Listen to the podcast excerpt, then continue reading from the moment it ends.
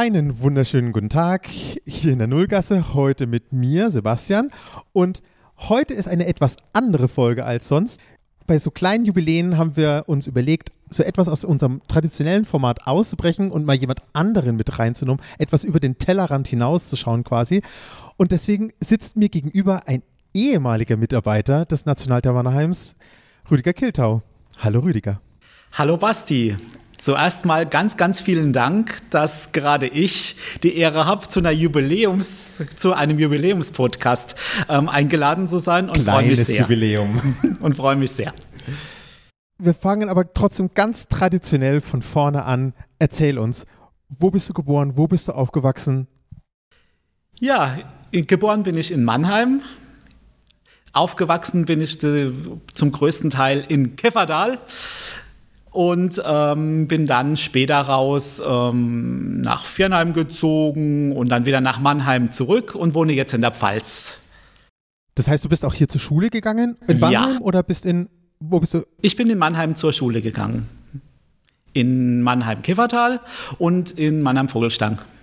Und dann, also Schule, Ausbildung, nee, was hast du eigentlich gemacht? Erzähl. Okay. Dafür sind wir hier. Ja, also ich habe ähm, ganz früh angefangen, äh, mir Gedanken zu machen über meine berufliche Laufbahn. Hab, mein Vater hat damals im Nationaltheater gearbeitet, in der Schneiderei und habe damit mitbekommen, dass es Theaterberufe gibt. Und da hat mich die Beleuchtung sehr interessiert dabei. Und die Beleuchtung, ähm, die, damals war das noch so, dass man einen Elektroberuf erlernen musste, um zu der Beleuchtung zu kommen. Das ist heute auch noch ähnlich. Das, ähm, das Ziel habe ich verfolgt, habe dann in einem kleinen Handwerksbetrieb in Mannheim, auch in Kevertal, meine Ausbildung zum Elektriker gemacht, mit dem Ziel, äh, zur Beleuchtung äh, ins Nationaltheater zu gehen. Und weiter? Also Ausbildung abgeschlossen? Ausbildung abgeschlossen, dann kam die Bundeswehr dazwischen und mein Ziel war es immer noch ins Theater zu gehen und immer noch zur Beleuchtung, bis der damalige Leiter der Tonabteilung äh, mich ansprach und mich fragte, weil ich da schon viel technische Statisterie gemacht habe. Und der fragte mich dann, ob ich nicht Lust habe, auch mal Ton zu machen. Zwei Fragen gleich. Technische Statisterie? Was, was ist technische Statisterie?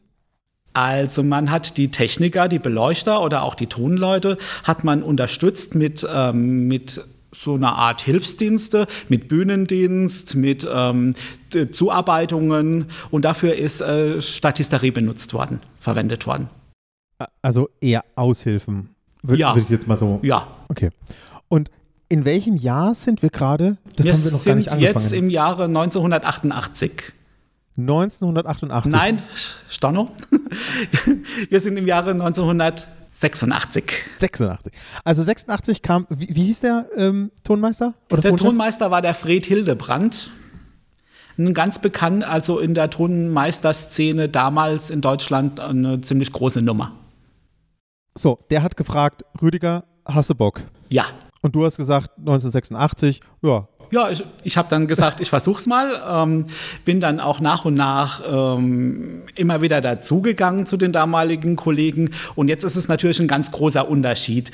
Damals in den 80er Jahren die Tontechnik und heute in den 2020 oder 2021. Damals war alles analog mit ganz großen Tonbandmaschinen in der Tonregie, mit analoge Mischpulte und ähm, wo man heute, wenn man Fehler sucht, ähm, hochwertige Messinstrumente braucht, hat man es damals noch einen Fehler reparieren können mit dem Schraubenzieher. Muss ich gleich nochmal einhaken. Tontechniker an sich ist ein Lehrberuf oder ist es also heutzutage? Weißt du das? Heutzutage ist es ein Lehrberuf, damals noch nicht. Okay. Man hat auf die Tonmeisterschule gehen können, auf die Tontechnikerschule gehen können, aber das hat den Rundfunk betroffen. Das war der Rundfunk-Tontechniker dann. Gut so reingewachsen, also in, dieses, in diese Szene. Genau. Und dann also da warst du dann schon fest angestellt? Da war ich noch nicht fest angestellt. Das lief alles auf Aushilfsbasis und habe dann auch äh, mal einen Zeitvertrag bekommen auf Aushilfsbasis. Das war dann nach der Bundeswehrzeit. Der ist dann auch ausgelaufen und wie heute, so auch damals, ist es ja immer ein bisschen ein Problem, Stellen neu zu besetzen. Es war, also genau hat sich nicht viel verändert. Und ähm, dann lief der Vertrag im Theater erstmal aus Mich hat es aber weiter interessiert mit der Tontechnik. Und der Zufall wollte es, dass im Rosengarten eine Stelle frei wurde als Tontechniker. Und damit ähm, bin ich praktisch nahtlos in den Rosengarten gegangen für zwei Jahre. Das war aber unbefristet. Und das hat mir sehr, sehr viel Spaß gemacht, weil man ist da mit, das war sehr, sehr abwechslungsreich. Bis eines Tages der nächste Tonchef, der nächste Tonmeister, der Hubert Klamm im Nationaltheater mich angerufen hat, ob ich nicht Lust, hätte, wieder zurückzukommen in die Tontechnik.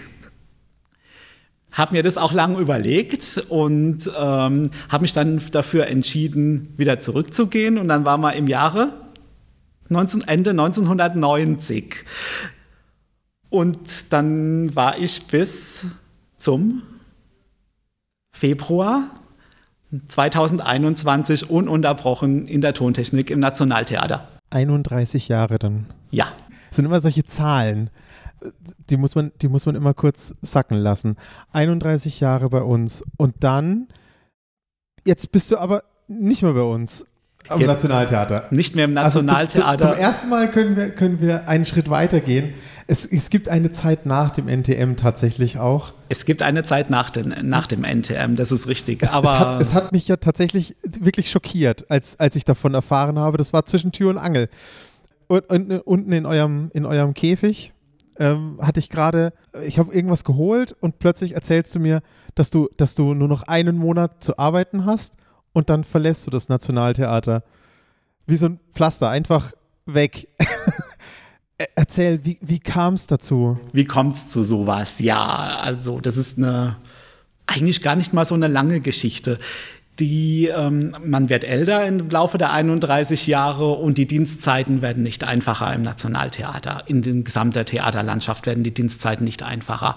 Und ähm, jeden, jedes, jedes Wochenende Dienste, viele, viele Abenddienste. Du weißt es, Basti, wir haben ganz, ganz viele Vorstellungen miteinander gehabt. Ne? Ähm, ja, Beispiel. Ähm, 30 Karfreitage in Folge Parsival und ähm, Weihnachten, die Feiertage, ist äh, mit großen Opern. Ne? Jetzt tu aber nicht so, als ob, das, als ob du die Karfreitage nicht genossen hättest. Es war schon schön. Natürlich war es schön und es war ja auch äh, schon ein Privileg, ähm, gerade genau diese Vorstellung auch ähm, hauptsächlich äh, in der Hauptverantwortung Tontechnik fahren zu dürfen. Das ist auf jeden Fall richtig. Ja, und ähm, auf jeden Fall wollte ich mich verändern, was mir eigentlich von den Arbeitszeiten ein bisschen besser nach der langen Zeit, ähm, was mir auch gut tut. Ja. Hab da lang gewartet und lang beobachtet und lang gesucht. Es war für mich immer klar, ich wollte nicht mehr weg von der Stadt Mannheim. Das wollte ich nach der Zeit immer dabei bleiben. Und dann kam die interne Ausschreibung, dass im Ratssaal in N1 von der Stadt Mannheim die Betreuung, die technische Betreuung und auch die organisatorische Betreuung für den Ratssaal und die Konferenzräume neu ausgeschrieben wurde, weil der Vorgänger in Rente ging. Da habe ich mich kurzerhand, unverbindlich, einfach mal so beworben und dann ging alles ganz, ganz schnell. Und, und seit 1. März bin ich hier. Und was machst du jetzt hier? Also du hast jetzt gerade schon gesagt, was, was deine Berufsbezeichnung ist, aber was machst du hier? Also meine Hauptaufgabe ist auf jeden Fall das, Betreue, das Betreuen der großen Sitzungen, Gemeinderatssitzung, Hauptausschuss, die, die Ausschüsse alle, die im Ratssaal stattfinden. Ähm, Was heißt, was heißt betreuen? Ich Also, äh, betreuen heißt, ähm, ich mache die Mikrofonsteuerung, ich äh, ähm, blende die äh, PowerPoint-Präsentationen ein, ich schaue, dass, das, dass die ganze Sitzung rundum ähm, glatt abläuft. Technisch wie organisatorisch. Man, das geht von den, von den Namensschilderstellen, von den, ähm, von den Stadträten bis ähm, auch mal das Catering anrufen, wenn was mit dem Getränke nicht stimmt. Und das auch. Mache ich auch mit, ja. Also, ja. Ich versuche ich versuch das gerade so, so äh, irgendwie logisch zu, zu ordnen. Das heißt, du bist vor, bevor das Ganze losgeht, bist du da, schaust, dass alles steht, dass alle Sitze richtig sind und Richtig. so weiter. Dann richtest du die Technik, die, Die PowerPoints, die, die Präsentationen äh, richtig ein, kontrolliere meine, meine Tonanlage. Ähm, ja, Und dann musst du auch das Catering selber organisieren? Oder? Nein, das muss nee, ich nicht selber nee. organisieren. Du bist nur quasi dann man in, guckt, währenddessen da. Man ist währenddessen da. Man hat ein Auge drauf, dass es pünktlich angeliefert wird und ähm, dass das äh, dass genug da ist auch. Ne? Und da kann man dann noch mal kurz Einfluss nehmen, wenn dem nicht so ist. Aber äh, das sind so die, Neben, die, die nebenbei, wo man einfach ein Auge drauf hat. Ne? Und es ist alles ganz, ganz vielseitig. Ne? Und dann hat auch mal vielleicht ein Stadtrat, kommt mal mit seinem äh, Tablet mal mit einem kleinen Problemchen bei mir am Pult vorbei, wo man mal kurz danach guckt. Ne? Ja, so. Nennen wir es mal ein bisschen äh, in die Richtung Eventmanagement. Eventmanagement, das ist eine schöne Formulierung. Und es macht Spaß? Das macht sehr viel Spaß, es ist sehr abwechslungsreich, es ist vor allem total interessant, weil ich ja alles, äh, die ganzen Sitzungen live mitbekomme und das alles schon einen Tag vorher weiß, bevor es in der Zeitung steht. Stimmt. Wir, du hattest auch gerade im, im, Vorgespräch hatten wir gerade so, so ein bisschen drüber geredet. Es gibt ja auch öffentliche Teile und nicht öffentliche Teile. Und vertrauliche Teile. Und vertrauliche. Und du bist bei allen dabei? Ich muss bei allen dabei sein, ja. Hab deswegen auch eine besondere Verschwiegenheit, was diese, was diese öffentlich, nicht öffentliche und vertrauliche ähm, Teile betrifft und muss da, muss die von A bis Z mit betreuen. Das heißt, du weißt wirklich die ganzen, die ganzen schmutzigen Geheimnisse der Stadt? Schmutzig sind die Geheimnisse eigentlich nicht, aber ich weiß sie. Aber mit dem Oststadttheater habe ich gar nichts, nichts zu tun. tun habe ne? ich überhaupt nichts zu tun, nein. Und auch sonst mit, also oben über, über dem Ratssaal ist ja die Stadtbücherei. Hast du auch nichts? Nein, mit der Stadtbücherei auch nicht. Ich bin hier eigentlich nur auf, diesem, auf dieser Einser-Ebene für den Ratssaal und die Konferenzräume Swansea und Toulon, wie die sich nennen, zuständig. Und äh, in dem Raum, wo wir uns befinden, so ein bisschen, diesen, das ist der VIP-Raum. Und das war es dann auch schon, ja. Hm? Okay. Gut, dann waren wir jetzt, jetzt sind wir bei deinem aktuellen Job. Jetzt gehen wir mal ein bisschen ins Private. Rüdiger, jetzt mal in der richtigen Reihenfolge. bei dir zu Hause gibt's, fangen wir von oben an. In, wie gesagt, in der richtigen Reihenfolge. Genau, da gibt es auf jeden Fall meine Frau zu Hause, die Annette, ja. Hm. Die, auch, die auch ganz gerne ins Theater ging und geht. Ja, dann gibt es dann gibt's zwei Hunde. Unsere Tierschutzhunde aus Spanien, Ne, die mittlerweile auch schon über zwölf Jahre alt sind, aber denen es noch richtig gut geht. Ne. Und dann gibt es unser Haus, das wir vor über zehn Jahren, vor fast elf Jahren gebaut haben und unser kleines Häuschen, wo wir uns sehr, sehr wohl fühlen. In Grünstadt. Gut, fangen wir vom, vom, vom, vom ersten an. Fangen wir bei deiner Frau. Die hat jetzt, ja, du, ich kenne sie ja auch. Sie hat war ja auch, es war ja auch Leidenschaft bei ihr mit, also sie geht ja gerne ins Theater. Sehr gerne, ja. Also von Kindesbeinen. Sie ist damals mit ihren, mit ihren Großeltern, mit ihrer Großmutter ans Theater rangeführt worden, immer als Zuschauerin. Und der Zufall wollte es, dass wir uns kennengelernt haben. Und da hat sie sich sehr gefreut, dass ich eigentlich vom Theater komme, auch mit.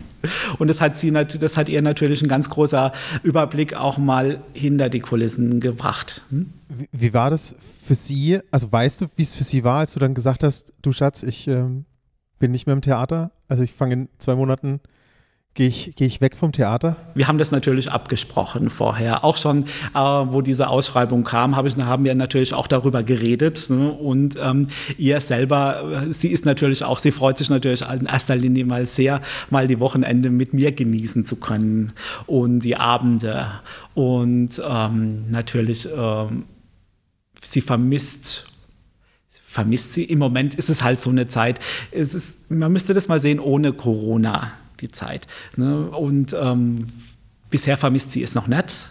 Aber sie hat schon auch gesagt, dass sie dann auch mal ganz gern wieder ins Theater gehen möchte. Gut, dann gehen wir zum, zum zweiten. Deine Hunde, du hast gerade gesagt, die, die Flüchtlinge, nee, was, was, was für Hunde? Äh, Tierschutzhunde. Tierschutzhunde. Tierschutzhunde aus Spanien. Hm? Erkläre, erkläre okay. sich näher mir. Ja, wir, wir, wollten, wir wollten ursprünglich mit dem Haus, wollten wir auch einen Hund. So wie das für eine normale Familie fast dazugehört. Und da haben wir uns lang drum gekümmert und sind am spanischen Tierschutz da hängen geblieben und haben auch einen und haben uns einen rausgesucht. Und das war sozusagen unser Wunschhund, ne? das Wunschkind.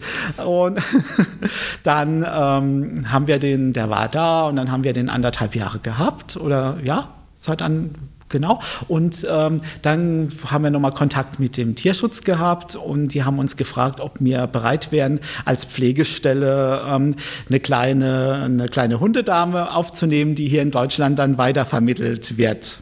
Und da haben wir gesagt, können wir eigentlich machen. Und das war dann vor fast zehn Jahren.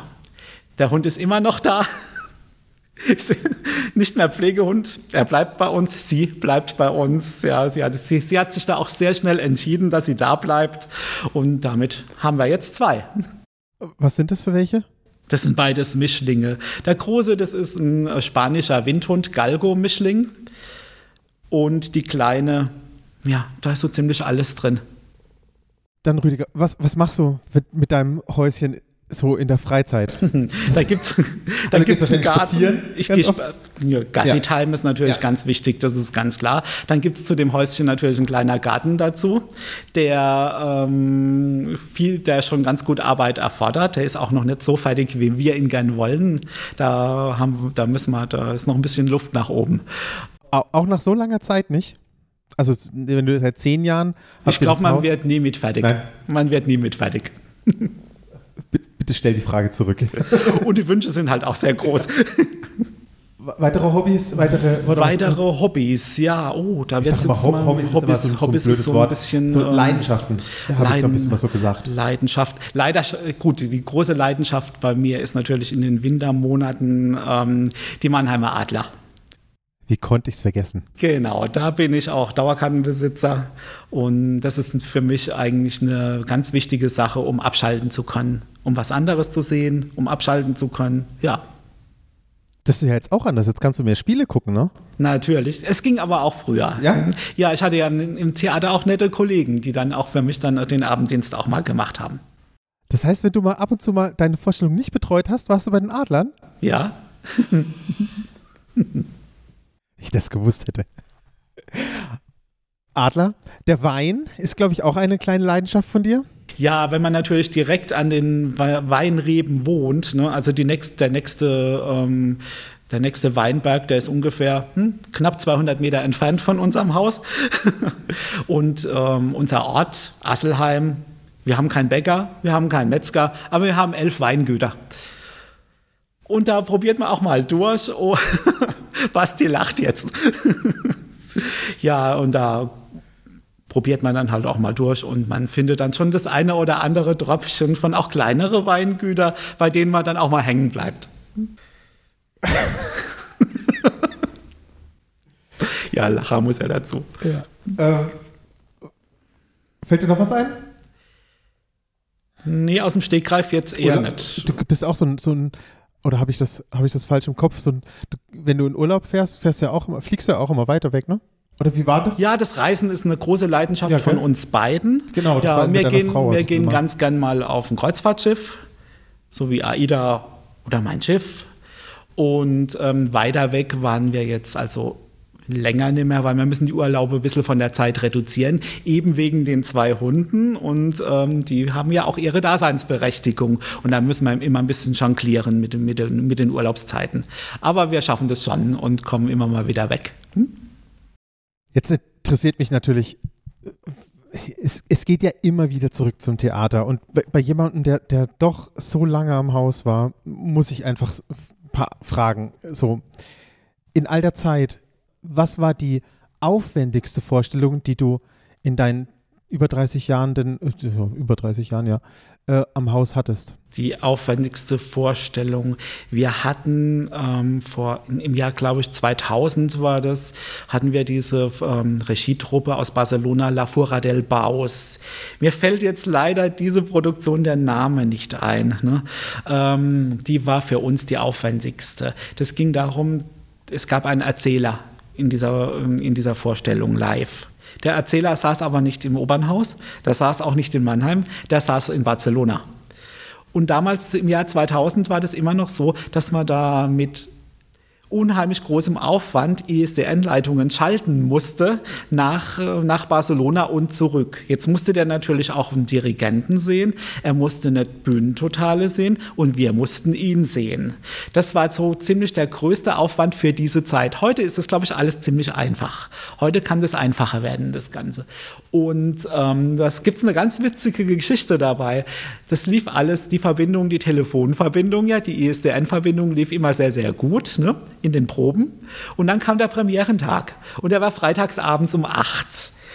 Und damals war das auch noch so, dass ab da, ab freitagsabends, gingen bei der Telekom auch die Wochenendtarife los und man hat billig ins Ausland telefonieren können. Und wir haben mit dem Schauspieler in Barcelona bis 10 vor 8 guter Kontakt gehabt und kurz vor 8 war dieser Kontakt weg. Ja.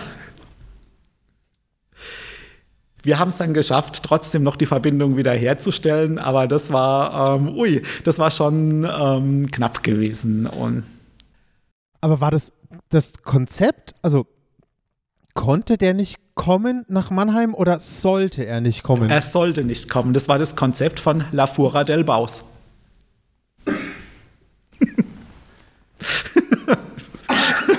vor, vor, Lachen und vor Begeisterung verschlucke ich mich hier auch noch. Okay, also das kann man sich, also selbst heute wäre das immer noch, also über, über anderthalb tausend Kilometer dann live zu gehen. Mit Zeitverzögerung, ja, ist es ist nicht ganz einfach, auch heute nicht. Hm? Okay, das war die aufwendigste. Die, und die so, an, an, welcher, an welcher hat dein Herz gehangen? Hängt immer noch dein Herz? Das waren immer noch die alten Meistersinger von Nürnberg. Welche Überraschung. Ein heikles Thema, ja. Und ähm, es gibt da viele, viele Produktionen, wo ganz, ganz toll waren. Ähm, die Meistersinger von Nürnberg, beziehungsweise dann ähm, auch ähm, auch die alte, die ganz alte Lohengrin-Vorstellung, mit denen ich äh, festliche Opernabende mitmachen durfte, unter anderem auch mit Peter Hoffmann ein ganz großes Highlight gewesen in meiner Laufzeit dabei. Ja, viele Wagner-Vorstellungen, wo ganz toll waren. Dann, was bei mir immer wieder hängen bleibt, ist die Zauberflöte, wo ich auch insgesamt fünf, Produk äh, fünf verschiedene Produktionen mitgemacht habe. Kannst du dich noch an die Tosca erinnern? Natürlich kannst du dich an die Tosca erinnern. Ich kann mich da noch an, an Kanonenschüsse erinnern, die da mal kamen oder einmal auch nicht. der schönste Witz, den wir zusammen hatten. Das war, was für eine Vorstellung. Ja. Es, es, kommen die, es kommen der Kanonenschüsse. Da muss man was dazu sagen, genau. ja, ja, es geht ja dann. Rüdiger, hätte da nicht was sein sollen. Ja. Es geht ja darum, dass wenn wir Toneinspielungen haben, wie eben Kanonenschüsse, geht es ja darum, dass wenn die musikalisch abgedrückt werden, dass es meistens ein Repetitor, ein musikalischer Assistent in die Tonkabine kommt und die dann punktgenau abdrückt. Bei dieser einen Vorstellung war allerdings keiner da. Ne? Und da habe ich gesagt, okay, dann mache ich selbst. Ja. Und wir haben dann, aber die meisten kamen eigentlich. Das war gar nicht so, also der Dirigent hat selber gesagt, das war gar nicht so schlecht gewesen, das Ganze. Und habe die dann selber abgedrückt. Und es war, was mein Vorgänger, mein alter Kollege vom Nationaltheater immer gesagt hat, wo auch Tosca gefahren hat, wenn da mal keiner kommt, drück immer auf die Ants. Und das hat funktioniert. Ja. Das war so eine ganz witzige Geschichte. Okay, dann nehmen, nehmen wir eine nehmen wir eine der, der Metafragen mal her. Ähm, was glaubst du, wenn du dich mal selbst, wenn du mal so in dich gehst, würdest du dich, also was ist für dich wichtiger, der Verstand oder das Gefühl? Also bist du mehr ein, ein Kopfmensch oder ein, ein Herzensmensch? Eher der Herzensmensch. Weil? Weil. Weil. Hm, das ist ganz, ganz schwer zu erklären. Ich schätze mich selber als ziemlich gutmütig ein. Also ich versuche, ich versuche. Ähm, wenn du an Entscheidungen rangehst, also wie jetzt zum Beispiel eben dein Wechsel vom Nationaltheater, war das, war das eine, eine Verstandesentscheidung oder eine Herzensentscheidung? Beides. Und warum beides? Beides. Also wie, wie also es, äh, es, hat sich ja nämlich die ganze Zeit sehr rational angehört. Du hast gesagt, du, du, die Arbeitszeiten und so weiter, das sind alles rationale Gründe.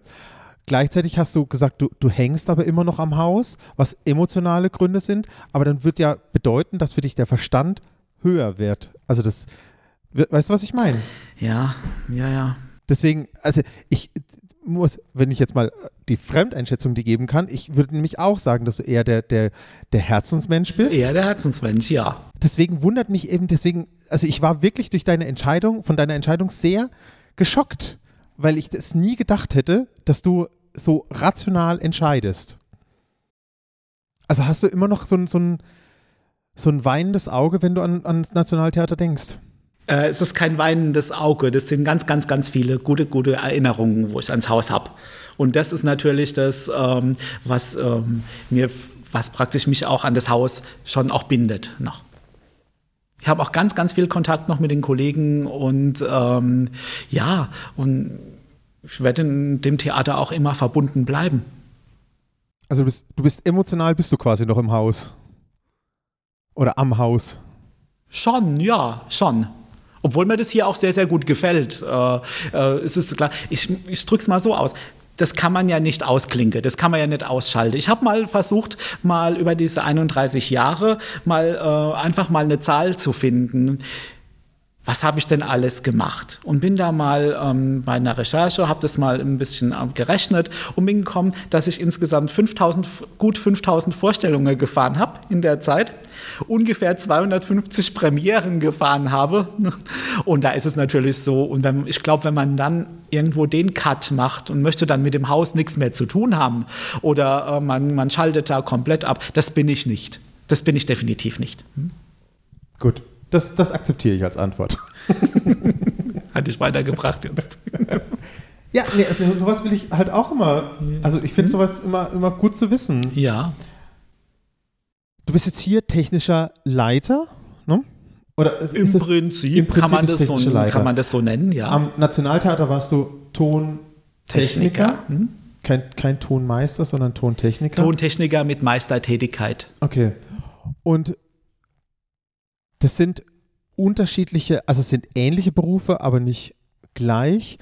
Wenn du mal überlegst, was macht dir an dem Beruf selber, also das Ton, also der, der, der Tonteil davon, also egal ob du Tontechniker oder technische Leiter bist, was macht dir daran am meisten Freude? Und das war schon immer so, egal ob im Nationaltheater oder hier, das äh, Betreuen von Live-Veranstaltungen. Das ist für mich, ich mag das nicht, in einem Studio zu sitzen oder so. Ähm, das, ist, das war nie mein Ding. Ne? Ich möchte es gern live haben, live erleben und live auch meine Arbeit so tun, dass sie sofort richtig sein muss. Aber das ist jetzt ja was anderes nochmal. Also du bist zwar live, aber nicht mehr vor Publikum. Oder? Nie mehr ganz vor Publikum, aber ich glaube, das spielt keine Rolle. Das, es, ähm, es muss trotzdem die, die Veranstaltung läuft. Die Veranstaltung läuft, ob mit oder ohne Publikum. Hier haben wir auch YouTube-Streaming, ne? das äh, im Moment, das haben wir ja damals im Theater sogar nicht gehabt, da haben wir die 1000 Leute drin sitzen gehabt und hier haben wir auch eine Empore, die auch voll sein kann, wenn keine Corona-Zeiten sind. Und dann haben wir auch wieder, das Publikum ist dann auch wieder da. Ne? Aber für mich, mir geht es darum, um einfach diese direkte Betreuung und es muss sofort stimmen und es muss alles passen. Fehlt dir dann nicht der Nervenkitzel?